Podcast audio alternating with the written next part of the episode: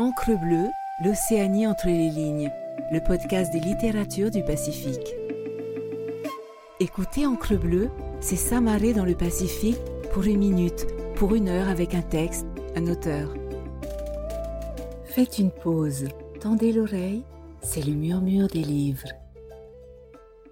Extrait de La baleine tatouée de Witi Ihimaera, traduit par Mireille Vignol, publié par les éditions Au vent des îles, lu par Lucille Bambridge. Dans les temps anciens, dans les années qui nous ont précédés, la terre et la mer éprouvèrent un sentiment de grand vide et d'ardent désir. Les montagnes semblaient mener droit au paradis, et la forêt humide, verte et luxuriante, ondoyait comme une cape multicolore. Les remous du vent et des nuages animaient les cieux iridescents, où se reflétait parfois le prisme d'un arc-en-ciel ou d'une aurore australe. La mer chatoyante et moirée se fondait dans la voûte céleste. C'était le puits du bout du monde. Quand vous le regardiez, vous aviez l'impression de voir les limites de l'infini.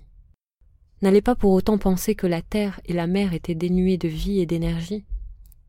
Le Tuatara, l'ancien lézard doté d'un troisième œil, veillait sur les lieux sans jamais scier au soleil. Il guettait l'est et attendait. Des groupes de moas géants sans ailes patrouillaient l'île du sud. Au creux du ventre tiède des forêts, les kiwis, weka et autres oiseaux furetaient en quête de houmous ou d'insectes tout aussi succulents. Les bois résonnaient de craquements d'écorce, de bavardages de cigales et du murmure des ruisseaux poissonneux. Parfois, la forêt se taisait subitement, et dans l'humidité des sous-bois, on entendait le rire du peuple enchanté en filigrane comme un glissando pétillant. La mer grouillait pareillement de poissons, mais ils semblaient attendre, eux aussi. Ils nageaient en bancs lumineux, pleuvaient en poussière scintillante à travers les profondeurs de jade. Les hapuku, manga, kahawai, tamure, moki et farehou, tous traqués par des requins tels le mango ururoa. Une silhouette blanche surgissait parfois du lointain et papillonnait dans les eaux. Mais ce n'était que le vol serein du Taravei, l'arrêt à queue pointue. Tout ce monde attendait, attendait la semence, attendait l'offrande, attendait la bénédiction. Soudain, levant les yeux à la surface, les poissons aperçurent les ventres sombres des vacas, les pirogues, en provenance de l'Est. Les premiers anciens arrivaient. Ils venaient de leur île royaume, au-delà de l'horizon. Puis après un laps de temps, les pirogues retournèrent vers l'est en traçant de longues fissures dans la surface nacrée. La terre, Fénoua, et la mer, Moana, soupirèrent de bonheur. Nous sommes découvertes. La nouvelle va remonter jusque chez les anciens. La bénédiction ne tardera plus. Lors de cette attente, la terre et la mer commencèrent à éprouver les affres du besoin, le désir d'assouvissement les forêts diffusaient de doux parfums dans les vents d'est et égrenaient des guirlandes de fleurs de Pohutukawa sur les marais de l'est. L'océan étincelait d'une nuée de poissons volants, qui sautaient pour voir au-delà de l'horizon et être les premiers à annoncer l'avènement. Dans les hauts fonds, les hippocampes caméléons caracolaient au garde à vous. Le seul à renacler était le peuple enchanté qui se retira, lui et son rire argenté, dans les grottes dissimulées derrière de glorieuses cascades. Le soleil se levait et se couchait, se levait et se couchait. Puis un jour qu'il atteignait son zénith, survint la première vision. Un point d'écume à l'horizon, une forme sombre qui s'élevait des profondeurs vergeades de l'océan. Prodigieuse, colossale, elle brisait la surface et fusait vers le ciel avant de retomber. Sous l'eau, le tonnerre étouffé retentit comme un grand portail s'ouvrant dans le lointain. L'impact du plongeon ébranla terre et mer. Un chant fabuleux emplit soudain l'océan. Il contenait l'éternité et s'adressait à la terre. Vous avez appelé et me voilà. J'apporte l'offrande des dieux. La forme sombre s'élevait, encore et encore. C'était un Tohora une baleine, gigantesque, un monstre marin. Au moment précis où il creva la surface, un poisson volant que l'extase propulsait toujours plus haut, vit l'eau et l'air couler, comme une mousse orageuse sur la noble créature et sut, oh oui, que l'heure était venue. Car elle portait le signe sacré, un moko en forme de spirale sur son front. Puis le poisson volant remarqua qu'un homme jaillissait des flots, à califourchon sur la tête de la bête. Quelle vision extraordinaire que ce dompteur de baleines. L'eau ruisselait sur son corps. Il ouvrit la bouche pour inspirer une bouffée d'air froid, ses yeux étincelaient triomphalement. Sa peau éblouissait sous les embruns diamantés. Érigé sur la créature, il ressemblait à une figurine tatouée, brun foncé et luisante. Il semblait tirer la baleine, de toutes ses forces, vers les cieux encore plus haut. L'homme sentait la puissance du Tohora quand il se projetait hors de l'eau. Apercevant au loin l'île longtemps cherchée, enfin trouvée, il poursuivit sa cavalcade fantastique en lançant des petites saguées vers la mer et vers la terre.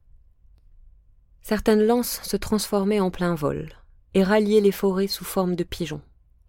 D'autres se muaient en anguilles en amérissant. L'océan chanta sa musique éternelle et inonda l'atmosphère. La terre et la mer s'ouvrirent à lui, au cadeau qu'ils avaient si longtemps attendu. Tangata, l'être humain. Fou de bonheur et de gratitude, l'homme cria à la terre. Karangamei, Karangamei, Karangamei. Appelez-moi. Mais il y eut une saguée la dernière d'après ce que l'on dit, qui refusa de quitter la main du chevaucheur de baleine quand il tenta de la lancer. Il eut beau essayer, impossible de la faire voler. L'homme dit alors cette prière à la sagaie en bois. Puisses-tu trouver à te planter dans les années à venir, car suffisamment de lances se sont déjà logées, soit celle qui fleurira quand les peuples souffriront et qu'ils n'auront plus besoin de toi.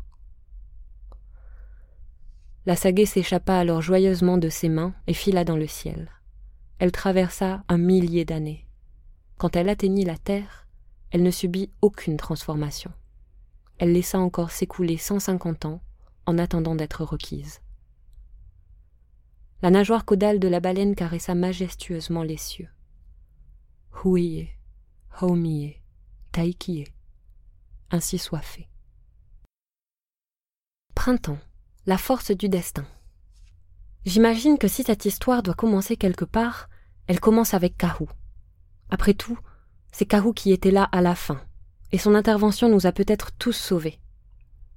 Nous avions toujours attendu la venue d'un tel enfant, mais à sa naissance, eh bien, euh, disons seulement que nous regardions ailleurs.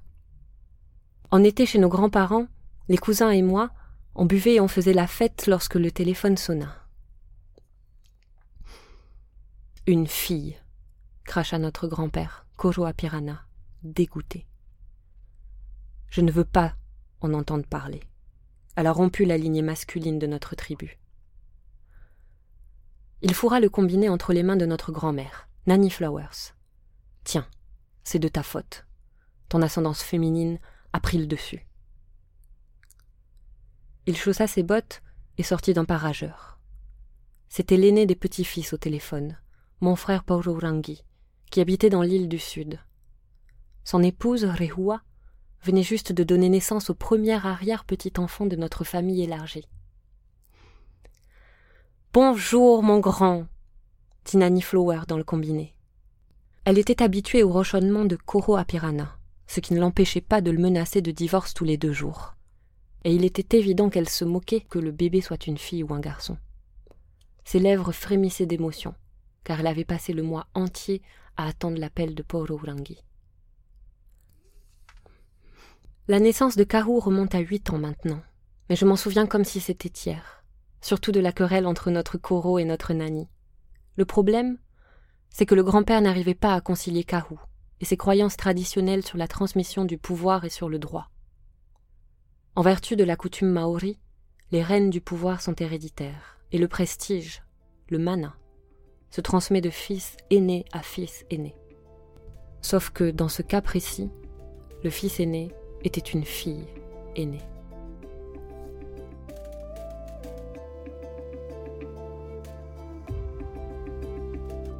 Merci d'avoir écouté cet épisode. N'hésitez pas à naviguer sur Encre Bleue pour découvrir d'autres murmures de livres et les nombreuses discussions d'auteurs et autrices du Pacifique.